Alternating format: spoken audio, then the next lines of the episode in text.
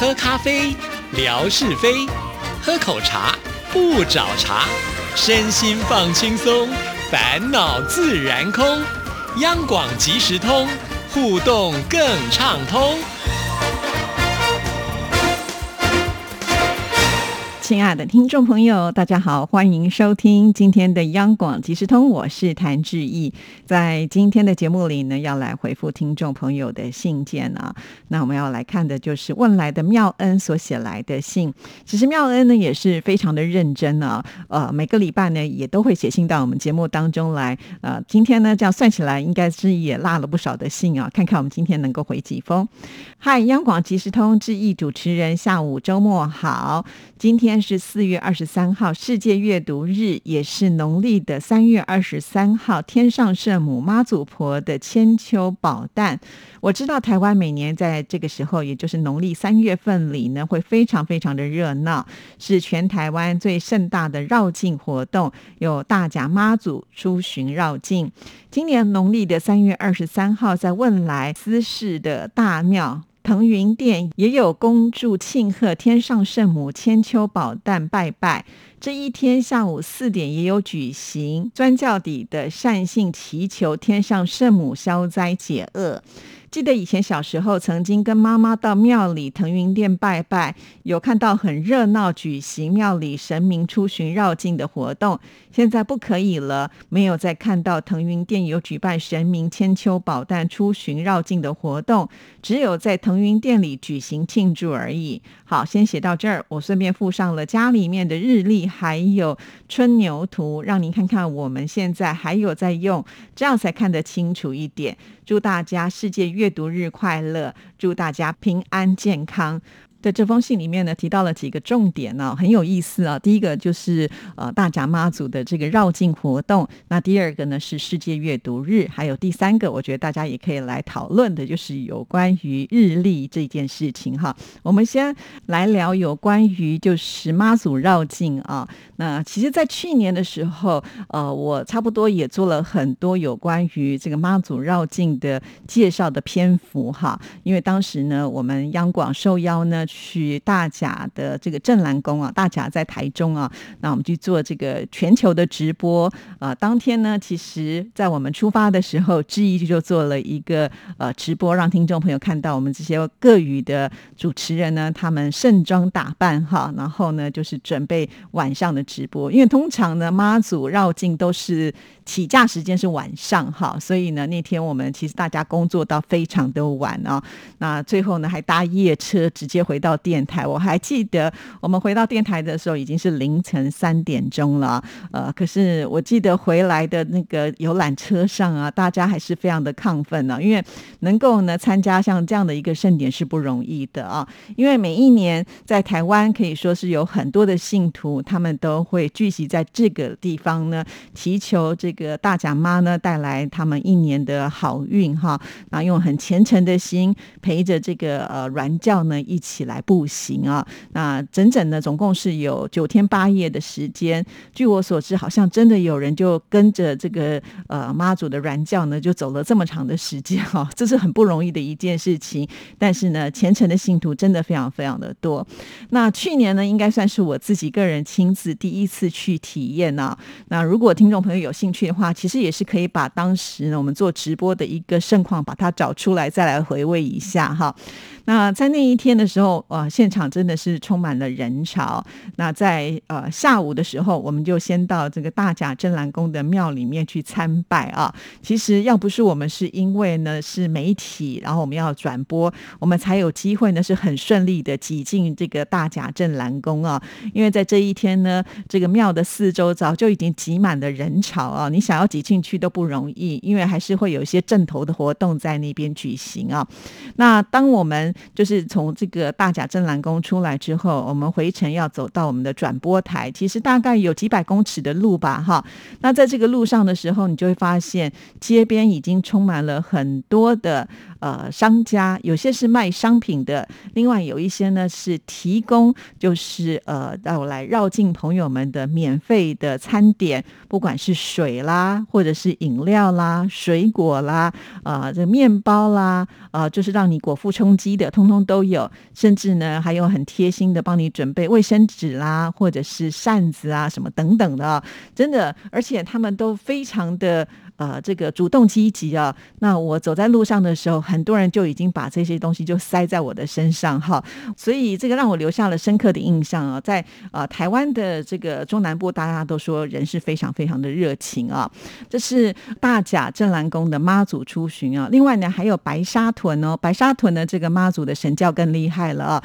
它是没有固定的路线哦，也就是呢抬轿的人呢，他们自己会感应到呃这个妈祖呢想往哪里走。那他们就往哪里走？呃，甚至啊，有的时候速度非常的快哈，因为这个神教呢，就是粉红色的这种呃呃装饰，所以很多人都说它是那个粉红色的小超跑啊，就是速度很快，甚至呢会去一些大家可能意想不到的地方啊。那这些地方可能是在巷弄里面，但是呢，妈祖可能都会有他的一个意思呢，呃，就会到那边去做一些连接，然后也产生了很多很感人的故事。是哈，那今天呢，因为时间的关系，我就不在这边去赘述那些的精彩的故事了。可想而知，我觉得呃，像这样子的一种呃，有关于宗教的活动，其实在台湾呢是非常盛大的举行，还包括了刚才妙恩所提到的钻这个教底哈，也是能够祈求呃平安健康的啦啊。那妙恩刚才有提到说，以前可能有这些活动，那现在越来越少了，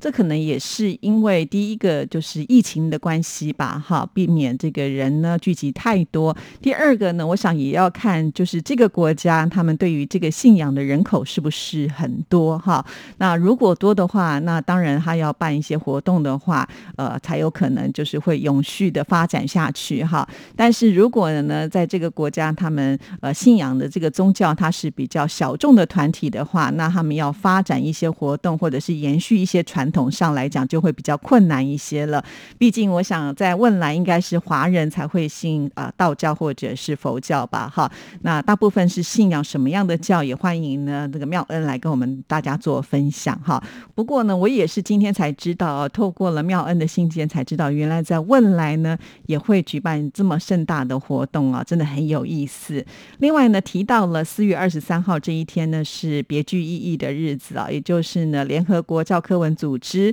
定定这一天呢成为世界阅读日啊，这一天呢，志毅也贴了，就是在我们央广所制作的十八种语言的呃图卡啊，就是要来庆祝世界阅读日啦。那相信很多听众朋友呢看了以后呢，就会发现哦，原来这一天是世界阅读日。其实我觉得我们央广制作这种多语图卡哈，还蛮具意义的，因为很多的节日以前我也不知道，也都是透过这个图卡的制作之后呢，我们才发现，哎，其实有很多很特殊的节日呢，它是。有意义的啊，那也透过呢这样子的一个图卡提醒大家，原来有这样子的一个节日啊。那说到了世界阅读日呢，它的时间是在四月二十三号啊，是为什么会定在这一天呢？其实很特别哦。那这个时间是当初呢联合国教科文组织他们定定为世界阅读日啊，主要的原因就是因为呢，我们大家都知道这个英国的大文豪啊莎士比亚，还有西班牙的一位非常知名的作。作家塞凡提斯以及呢，呃，南宋的理学家朱熹都是在这一天过世的啊。除此之外呢，还有很多的文学家都是恰巧在这一天出生，要么就是离世。那他们呢，都是有举足轻重的一个地位。那为了要缅怀这几位伟大的文学家还有作家，而且要呃颂扬他们的丰功伟业跟贡献，因此呢，就选在这一天成为世界阅读日啊。那其其实。在很多国家呢，都有做一些庆祝的活动，哈。那怎么样来庆祝呢？既然是阅读，当然就是要提倡阅读跟写作的重要性了啊。我们都知道，阅读呃不同的书籍可以带给我们启发啊，让我们的知识呢可以累积，所以这是很重要的。当我们阅读多了以后呢，也能够开启我们写作的能力啊。另外呢，也希望能够借由这个节日呢，唤起大家对于版权的意识啊。那其实每一一个人呃在创作之后呢，都不希望他的创意被别人剽窃嘛，哈，所以呃也是希望大家能够尊重别人呢所创作的作品啊。那虽然呢，像这样子的一种节日呢，它并不是一个呃国定假日，大家都可以放假好好的来庆祝啊。不过呢，在意义上来讲，它确实是有必要的哈。那我也很高兴能够好像参与像这样的活动，虽然我并不是真正的庆祝，但至少呢，我可以把这样的讯息抛在我的微博上，让更多人知道啊，这一天是世界阅读日啊。像大小姐魏红呢，也就有提到说，哎，她很高兴啊，就是透过这个认识了世界阅读日啊。那我觉得只要呢能够影响到一个人，我发这篇微博呢就是值得的了啊。再来提到了一个就是日历的部分了哈，我觉得这个很有意思，因为呢，呃，文哥在之前他的微博当中呢有贴了一张图啊，那张图呢就是他们家的日历。老是说了，现在的一个世代好像用日历的家庭真的不太多了啊，又不是商家，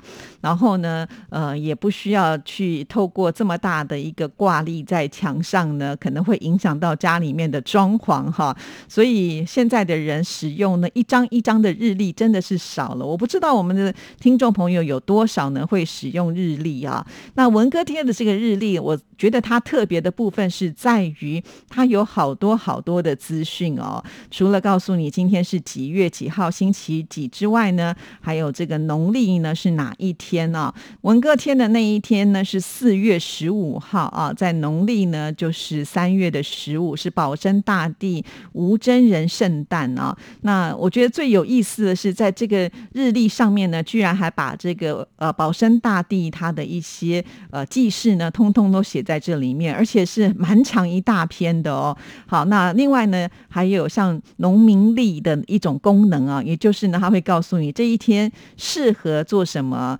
呃，忌讳做什么，他告诉你现在是二十四节气当中的哪一个节气。所以虽然它只是一张纸啊，可是它的印刷成本是很高的哦，因为呢，呃，每一张都是内容不一样的嘛，哈，一年三百六十五天，至少要印三百六十五张，而且呢，每一张都有这么多的内容，哈，所以不容易啦，哈。也许呢，是我们的妙恩看到了文哥所提贴的，他也把他们家的日历呢，呃，就是拍照拍下来，他贴的这一天呢是四月二十三号，结果我发现呢，比起文哥家的日历呢，真的是有过之而无不及哦。因为呢，在呃他的这个日历拍摄的这一天的内容，我看到的呃不但是有呃颜色，是因为星期六嘛是。呃，绿色的星期天，因为它透着下一页呢是红色的哈，那可能一到我应该就是用黑色的吧哈，我猜。那在这一页当中呢，它连十二时辰的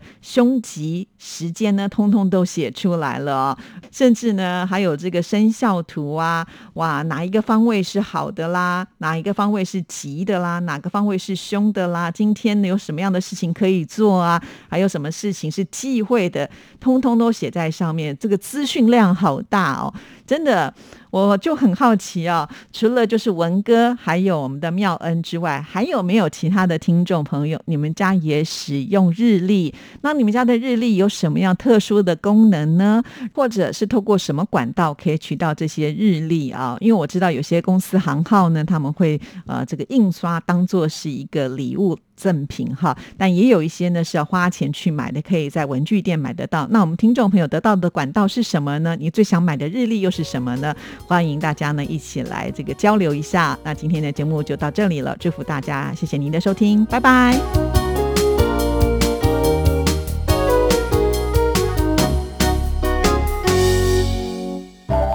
儿子，等一下陪我去一趟邮局。妈，你去邮局要干嘛？去领钱转账。哦，不用这么麻烦啦，转账不需要临柜哦。嗯，这怎么可能？不去怎么提钱啊？行动邮局 App 通通都能搞定啊！新一代行动邮局 App 支援扫码收付、无卡提款、转账、线上缴费，少了携带现金的危险，也没有付错钱、找错钱的问题哦。这听起来还不错诶，是啊。有了它，线上转账缴费省时又方便，你就不用再去领钱缴费那么麻烦了哦。对了，如果你要去邮局，据点预约功能还能够帮你排队先抽号码牌哦。哎呀，真的很方便诶。那我们现在就去邮局办理申请。哎呦，不用啦，用金融卡搭配读卡机就能够在家申请喽。现在我们就上邮局的官网查查吧。以上广告由中华邮政提供。